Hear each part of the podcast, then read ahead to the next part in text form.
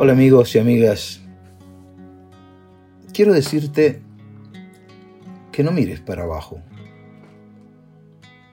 Eso te deshumaniza un poco, porque lo que nos hace humanos es mirar el horizonte. Así empezó posiblemente a desarrollarse nuestra especie. Bajamos de los árboles, andábamos en, cuatro patas, eh, éramos simios. Alguno de ellos se paró en dos patas. Se volvió bípedo. Y en ese momento la mirada dejó de estar en el suelo.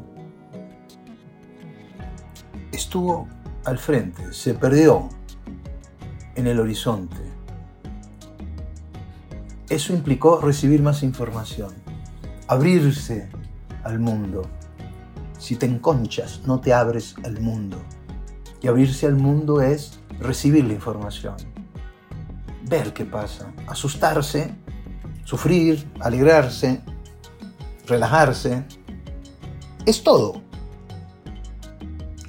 Eso es ese animal bípedo que miró el horizonte, dejó libre sus dos patas delanteras.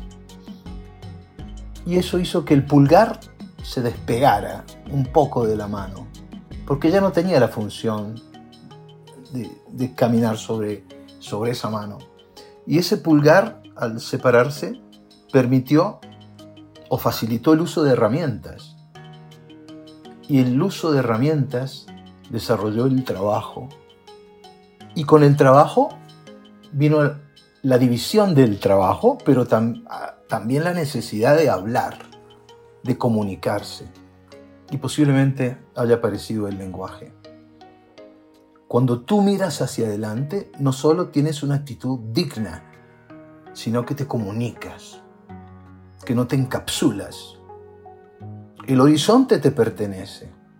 Es tuyo. Cada vez que lo miras, lo incorporas. Y eso, eso te hace estar de una manera más profunda, de una manera más intensa en la realidad.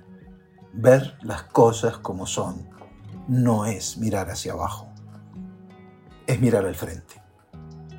Piénsalo.